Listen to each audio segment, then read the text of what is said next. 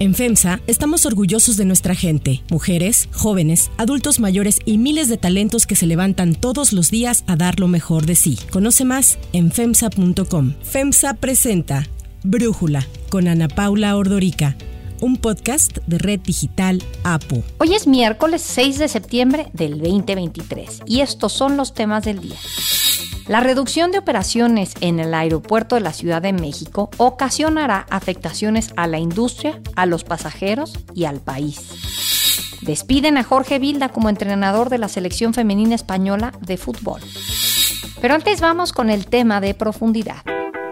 Hay una buena noticia. Ya se dieron a conocer los resultados preliminares sobre inversión extranjera en México y son históricos desde que se lleva el registro de la inversión extranjera en los últimos tiempos, nunca se había recibido tanta inversión foránea en el primer semestre del 2023, México consolidó su atractivo como destino para la inversión extranjera directa al captar casi 30 mil millones de dólares. Este monto no tiene precedentes según datos preliminares de la Secretaría de Economía. La cifra representa un incremento del 6% en comparación con el mismo periodo del 2022. Estados Unidos es el principal inversionista en México, le siguen España, Alemania, Argentina y Japón. Estos cinco países concentraron el 80% de la inversión que entró a nuestro país en esta primera mitad del año. Sin embargo, de los casi 30 mil millones de dólares captados en inversión extranjera directa, el 78% fue reinversión de utilidades, 15% correspondió a transacciones entre compañías y solo un 7% a nueva inversión, lo que significa que las empresas que ya operan en el país mantienen la confianza para continuar haciéndolo. Son compañías que ya conocen los riesgos, el potencial del país, la relación con las autoridades y las oportunidades tanto para abastecer el mercado interno como para exportar hacia Estados Unidos y a otros socios comerciales. De acuerdo con un análisis de BBVA, las empresas extranjeras que invierten en México son capaces de discernir entre la retórica política y las acciones concretas en materia económica, una habilidad muy valiosa en la presente coyuntura. El reporte señala que los bajos niveles que presentan las nuevas inversiones sí deberían ser motivo de preocupación. Y es que tal vez los empresarios lo piensan más de una vez antes de invertir en México al considerar que las reglas no son claras. Basta recordar que durante la actual administración se han realizado al menos 500 expropiaciones para concretar proyectos como el Tren Maya o el corredor interoceánico del Istmo de Tehuantepec. Una de las más recientes fue la expropiación de 120 kilómetros de vías férreas a Grupo México, algo que más tarde el presidente calificó como una recuperación de concesión más que una expropiación. El Grupo México tiene, por eso, una concesión. Dice, se expropió. ¿Qué se expropia? Lo que es propiedad privada. Es muy distinto el recuperar una concesión que es de la nación. Ante la cercanía con Estados Unidos, los beneficios del TEMEC, la alta integración en las cadenas de valor de Norteamérica y la estabilidad macroeconómica, México debería recibir más inversión extranjera directa que países como Brasil o Vietnam. Sin embargo, el año pasado solo captamos el 17% de la inversión en Latinoamérica, superado por Brasil que captó el 40%. La relocalización o nearshoring tienen un papel fundamental en el buen momento económico que vive el país. Se está beneficiando del conflicto comercial que existe entre Estados Unidos y China, lo que ha llevado a las empresas asiáticas a trasladar parte de sus operaciones a México debido a los aranceles más altos que Estados Unidos les aplica a sus importaciones. Otros factores que han beneficiado a México son la ruptura en las cadenas de suministro que dejó la pandemia y la guerra entre Rusia y Ucrania. Frente a la gran oportunidad que tiene México, el sector empresarial ha llamado a invertir para mejorar infraestructura a todas las regiones del país. Otros retos para lograr más inversiones están en seguridad pública, energética y abastecimiento de agua. Así se expresó Francisco Cervantes, presidente del Consejo Coordinador Empresarial. Yo como anillo al dedo el tema de la relocalización de empresas, que lo estamos aprovechando muy bien y creo que nos falta aprovecharlo más. El análisis. Para profundizar más en el tema, le agradezco a Gabriela Siller, directora de Análisis Económico y Financiero de Grupo Financiero Base, platicar con nosotros. Gaby, me parece que estamos pues ante un tema de ver el vaso medio lleno o medio vacío, ¿no? O sea, se puede hablar de cosas positivas en esta inversión extranjera directa, récord, pero también de cosas preocupantes. Así es, Ana Paula, sobre todo porque estamos viendo una oportunidad de oro con esto de la relocalización de empresas a nivel global. Lo podemos ver medio vacío porque México podría estar captando mucho más inversión extranjera directa. Ahorita tú mencionaste unos datos muy interesantes de cómo Brasil capta el 40% de la inversión extranjera directa que llega a Latinoamérica, siendo que México tiene una mayor ventaja competitiva al estar al lado de Estados Unidos y que con esto los costos logísticos y los tiempos de entrega son más estables que de Brasil a Estados Unidos. Y por otra parte también tenemos el TEMEC y yo mencionaría otro dato más, el flujo de inversión extranjera directa que llega a China ha caído muchísimo. En 2021, por ejemplo, año en el que la inversión extranjera directa que llegó a China alcanzó un máximo histórico, alrededor de 320 mil millones de dólares. Y este año, en el primer semestre, pues apenas han llegado 25 mil millones de dólares. ¿A dónde se está yendo toda esa inversión? A México, no. Estamos viendo solamente una pequeñísima parte. Pero con esa pequeña parte de inversión, pues tenemos para que esté creciendo más la inversión, para que ya se haya terminado de recuperar,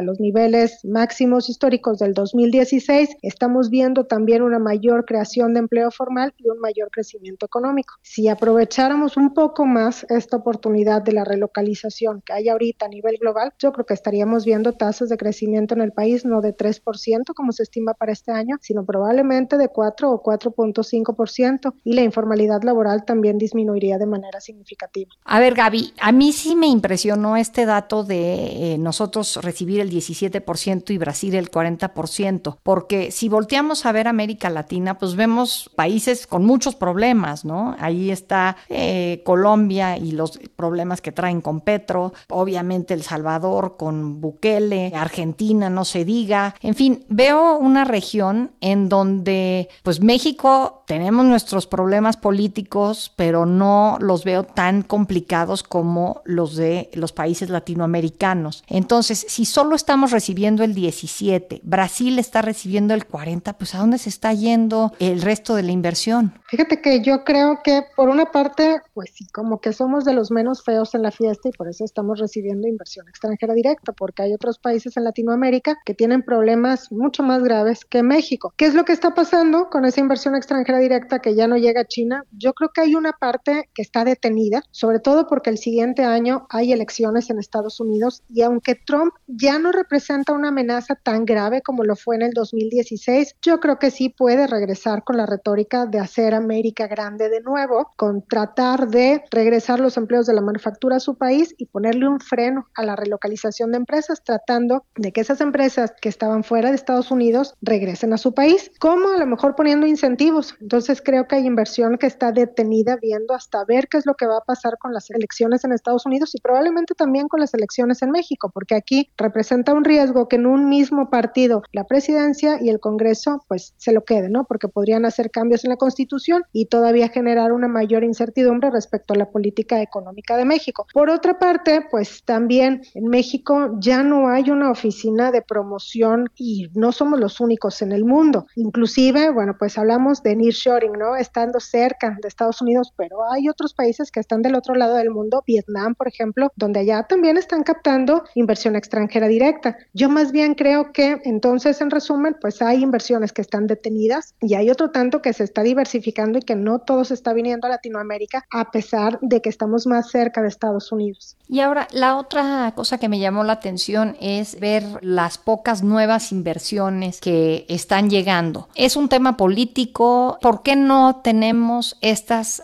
nuevas inversiones y no sé si, si sientes que el panorama podría cambiar hacia adelante, Gaby. ¿Qué están ustedes viendo ahí en, en Banco Base? Mira, yo creo que sí es de preocupación de que haya tan pocas nuevas inversiones. Sobre todo, creo que lo que sucedió en mayo de la toma temporal de las vías férreas de Ferrosur sí generó una mayor aversión al riesgo a venir a invertir a México porque obviamente las empresas que vienen del exterior pues toman sus decisiones para 20, 25 años, ¿no? Y si están viendo pues este tipo de políticas económicas en México, pues sí les genera incertidumbre y a lo mejor detienen, a, detienen sus proyectos de inversión hasta después después de ver, bueno, qué es lo que va a pasar, qué otras cosas se les pueden ocurrir aquí en términos de política económica. Y bueno, pues yo creo que también puede ser parte estacional y puede ser en, parte también esperando a ver cómo quedan las elecciones el siguiente año, pero nuevamente, pues creo que estamos recibiendo una pequeña parte de la oportunidad de oro del nearshoring que hay ahorita a nivel global. Podríamos estar recibiendo fácil alrededor de 55 mil millones de dólares en lugar de los 36 mil que recibimos el año pasado. Fíjate, otro dato muy interesante es que el año pasado, sí,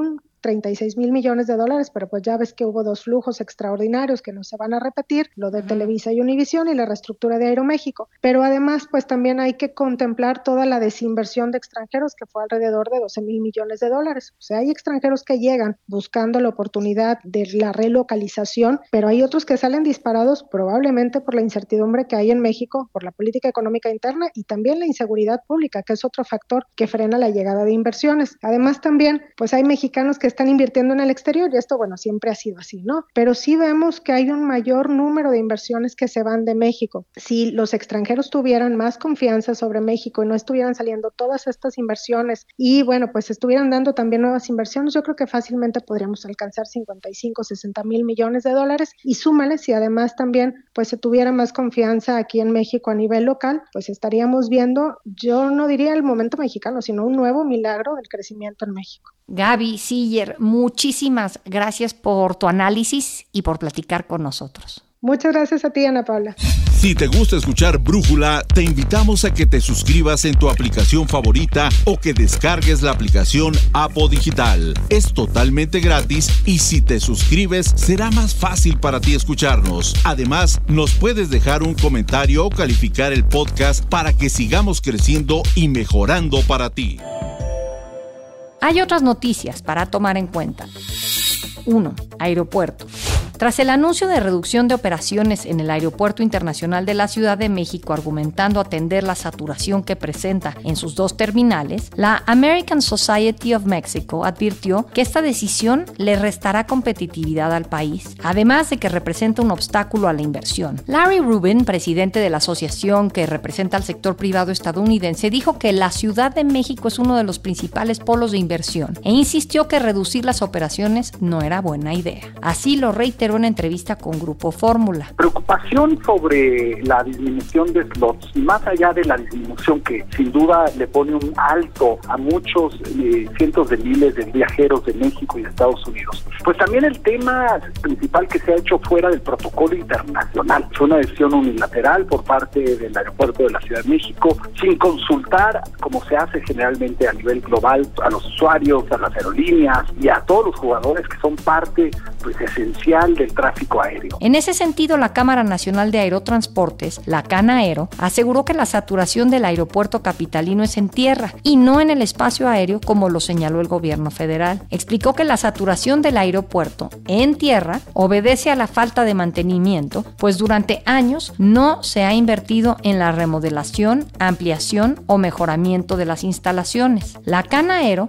aseguró que a pesar de que el gobierno argumentó un problema de seguridad aérea para reducir el tope de operaciones de las 52 por hora actuales a 43 a partir de octubre próximo, es un tema que en realidad no influye. Recordó que estudios del 2018 realizados por el mismo gobierno señalaban que era seguro realizar hasta 72 operaciones por hora en el aeropuerto Benito Juárez. El presidente de la Cana Aero también lamentó que se haya culpado a las aerolíneas de la sobresaturación de operaciones. Y es que recordemos que incluso el presidente López Obrador las señaló de haberlo querido engañar. Y se habló con ellos, pero además ya se había hecho un compromiso y no lo cumplieron. O sea, ya se las había propuesto, se había llegado al acuerdo de que iban a bajar el número de operaciones y en vez de bajarlas, las incrementaron.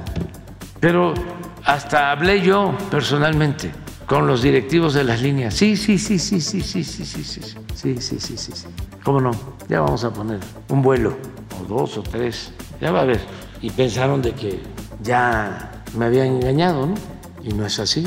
Y aunque todavía no se conocen los detalles de vuelos o frecuencias, la Cana Aero advirtió que la decisión del gobierno federal llevará al cierre de 20 vuelos por hora, es decir, 4.000 vuelos al mes. En ese sentido, advirtió que si bien el cierre de estos vuelos generará consecuencias para las 25 aerolíneas que operan en el aeropuerto capitalino, también podría ocasionar la pérdida de empleos y repercusiones para los pasajeros, pues al haber menos vuelos, habrá menos asientos en algunas rutas, lo que anticipa un alza en el precio los boletos de avión. Sobre el tema, Fitch Ratings revisó ayer la perspectiva del fideicomiso del aeropuerto capitalino de estable a negativa, citando preocupaciones sobre la capacidad para hacer frente a las necesidades de mantenimiento y a los recortes de vuelos establecidos por el gobierno.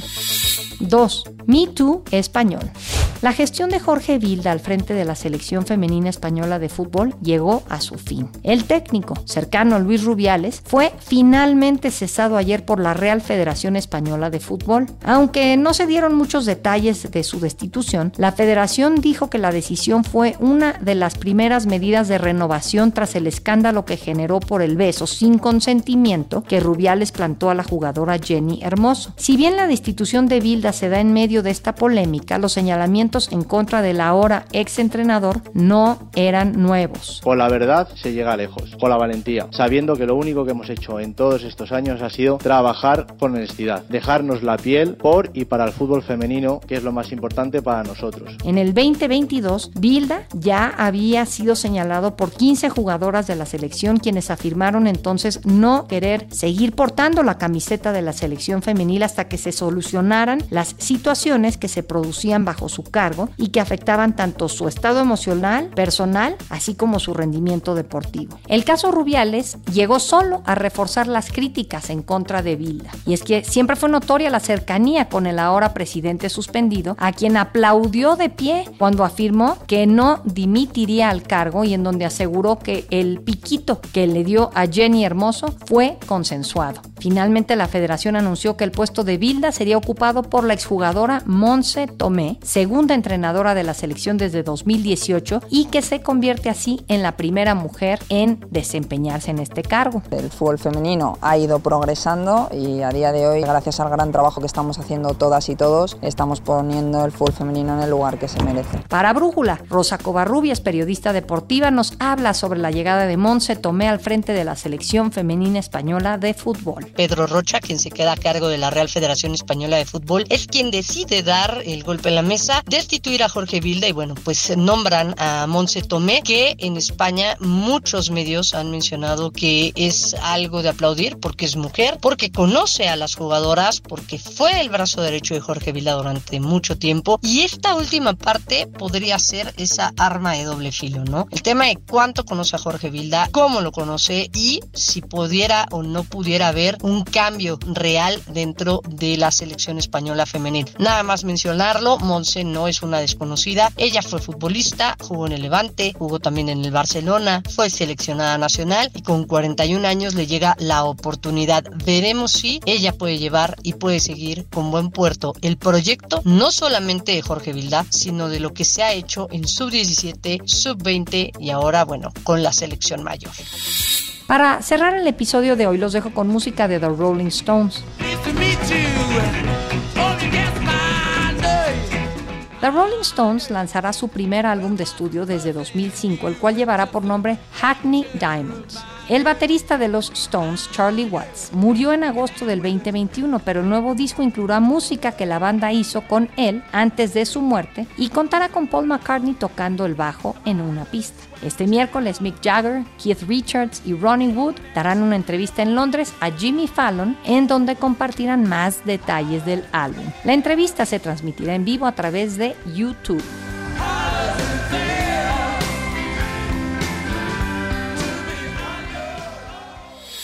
Yo soy Ana Paula Ordorica. Brújula es una producción de Red Digital APO. En la redacción, Ariadna Villalobos. En la coordinación y redacción, Christopher Chimal. Y en la edición, Cristian Soriano. Los esperamos mañana con la información más importante del día. Oxo, Farmacias ISA, Cruz Verde, Oxo Gas, Coca-Cola FEMSA, Invera, Torrey y PTM son algunas de las muchas empresas que crean más de 245 mil empleos tan solo en México y generan valor como parte de FEMSA. FEMSA presentó Brújula con Ana Paula Ordorica, un podcast de Red Digital APO.